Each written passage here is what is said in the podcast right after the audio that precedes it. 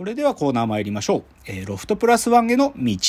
このコーナーはサブカルリテラシー、サブカ知識の低い株式会社私は社員に竹之内がサブカル魂を注入し、いつの日かロフトプラスワンでのイベントに呼ばれる存在にまで自分たちを高めていこうという意識向上コーナーです。じゃあですね、今日のテーマ発表しますね。今日のテーマ。現代の赤木は誰か男がギャンブラーに見る夢。テーマです。今日は多分深谷さんも共感性低いと思います。それはシンプルに深谷さんが女性だからなんだけど、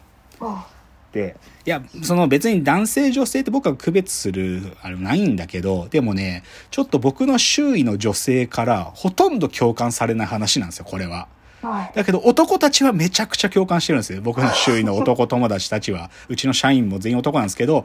男はなぜか盛り上がるという、そういう話。で、それはつまりギャンブルの話なんですけど、あで、最初はね、ちょっとそのギャンブル漫画ってジャンルをつく話を少ししたいんですよ。ーうんうん。ギャンブル漫画とか言われてなんかパッと思いつくものあります？カイジ。あ、よく知ってる。素晴らしい。カイジだよね。そう、素晴らしい。さすが、いいじゃないですか。そう。やっぱりね、ギャンブル漫画って、その第一人者って、そのカイジの先生である福本信之先生なんですよ。あ福本信之先生が、まあ、カイジが出発点じゃなくて、あの、天っていうね、麻雀漫画から始まってるんだけど、うん。だけど、まあ、その、福本先生の漫画の何がすごいかっていうとね、本当にその、心理描写ね。その、登場人物たちの、その、もう極限の戦いをするから、男たちが。男たちが極限の戦いをするので、で、かつ、福本先生独特のオリジナルのギャンブルっていうのを物語の中で生んでいくわけよ。なんか、その、なんとかじゃんけんとかね、開示とかだと、聞いたことないじゃんけんがあったりとか、するわけで、で、そういうストーリー無茶おもろいんだよ、福本信之先生の漫画というのは。なんだけど、福本先生の、まあこれ弱点というか味でもあるんだけど、福本先生は画力が激低なんですね。特にキャラクターの絵というのが、決してうまくないですよ。あの変な顔です。変な顔です。だけどまあそれがまあある意味もう味になっちゃってて、だから福本先生キャキャラクター本当に書き分けられないから、あれ？別の漫画見て、えこれカイジって思うものが 別の漫画でも似たような顔で出てくることは、まあこれはなんていうかご愛嬌ですよ。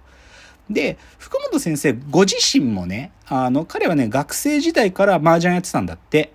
で、学生時代、まあ中学の時からやってたみたいで、もうね、これね、アンジャッシュの小島さんもプロ並みにうまいんだけど、麻雀。福本先生のことは、小島さんが昔言ってたのは、あの正直勝てないって言ってた。強くて。うん。で、麻雀大会とかもたまに出てて優勝されたりするんだよね。だから、プロ雀士たちと、んまあ結構、タイマン張れるぐらい強い。で、今ね、芸能界最強雀士って誰だか知ってる？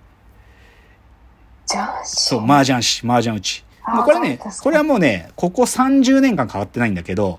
それはね、萩原正人なんですよ。萩原正人っていう俳優がいるんです。まあ僕らの世代の頃から出てきた俳優で、萩原正人はね、最強の麻雀打ちなの。芸能界で。それこそ割れ目でポンっていう有名な麻雀番組とかあるんだけど、芸能界で強いのって、加賀まりこ、えー、坂井正明、えーと、坂上忍。で、プラス萩原正人の4人でしょっちゅうやる麻雀番組があるのよ。でも大概萩原正人勝つのよ。強烈な役満揃えるんだけど、だけどさ、萩原は最強。で、その萩原正人が、実は、福本先生の漫画をアニメ化した時の声優をやるんだよ。実は。主人公ほとんど萩原正人がやるの。それは、萩原正人が最強のギャンブラーだからなんだけど、でもその萩原正人が言うには、その福本信之先生と萩原正人が麻雀やっても、萩原正人がこの人に勝てる気がしないって言ってる。だからね、そ福本先生ご自身も相当強いんだよね、麻雀が。で、じゃあ、じゃあ福本作品で、まあじゃあさっき深谷さんが言ったように、まあ代表作の一つは、まあ開示ですよね。一番最初の漫画のタイトルは賭博目視録開示。まあこの後そのシリーズがいろいろ、この開示の前につく言葉が変わって連載続いてるんだけど、で、開示といえばまあ、なんていうのかな。まあ、あ映画にもなったからね、映画で、それこそ藤原竜也が映画で3個ぐらい作ったから。でも、なんか、こう藤原竜也独特のあの演技をやりながら開示。で、まあ、あと、なんだろうな、開示でよく有名なのは、ざわざわっつってね。こう勝負どころになると、な、なぜか効果音でざわ、ざわざわとか言ったりするのよ。はい。だけど、ポイントはでも、カイジって、もともと超強ギャンブラーじゃなくて、実は超負け組なんだよね、カイジは。えー、うん、めちゃくちゃ借金抱えるわけ。あめちゃくちゃ借金抱えて、で、提愛グループっていうめちゃくちゃ悪い企業グループ、悪いっていうか、もう、なんていうのかな、すごい、こう、た手広く商売してる提愛グループってところに金借りちゃって、で、はい地下労働施設に送られてみたいな、そういう底辺のやつの話だから、開示って。で、底辺のやつが、底辺から、ある意味再逆転目指すために、いろんな極限の勝負していくっつうのが、開示なんですよ。だから、カイジは、言っちゃえば、カイジはもともと強かったわけじゃないのね。うん。だから、まあ、それ映画の藤原竜也の出てるやつとか見ても、藤原竜也最初めちゃくちゃ負け組だから、てか、終始負け組なんだよ。だけど、その大勝負でちょっと勝って、あの、再逆転がほんのちょっと起こるぐらいの話。うんまあ、ちなみに、カイジのアニメ版の声優は萩原正人なんですけど、で、今日はでも、カイジよりも、実は、まあ、好きな人はね、こっちの方が好きっていう人が多いもう一個の福本作品。こっちをちょっとメインで、それが赤木なんです。赤木。うん。で、赤木、闇に降り立った天才というですね、これはもう最高のギャンブル漫画なんです。これもまた。え92年から2018だから最近まで連載してたんだけど、ーもともとさっき言った天、天っていう福本先生の、んなんか初期の頃のヒット作があって、その中で実は人気の東京、あ、登場人物で、伝説の雀士、伝説の麻雀打ち赤木茂っていうのがいたのよ。で、すごい赤木人気だったから、ではい、その赤木の、ある意味少年時代からの話を書いたのが、この赤木闇に降り立った天才というやつなんですよ。うんだからね、赤木が中学生の頃から始まって、24、5歳までのこと書くんだけど、はい。で、この赤木がとにかく、さっきのカイジとは違います。赤木は最初から強い。うん、で、一番最初、赤木の最初の登場シーン何かっていうと、赤木がね、ある雨の日にいきなし雀荘にガラッと入ってくるんだけど、びしょびしょになって入ってくるわけ。で、何してたんだお前って言うと、不良グループとね、チキンレースっていう、その車に乗ってさ、崖に向かってアクセルバーンってず、もうベタ踏みで近づいてって、ギリギリまでブレーキ踏まなかったやつが勝ちっていう、いわゆるチキンレースっていうのをマジでやってきたの、赤木は。で、赤木は崖に到達するまでブレーキ一度も踏まずに、海の中に飛び込んだんだよね。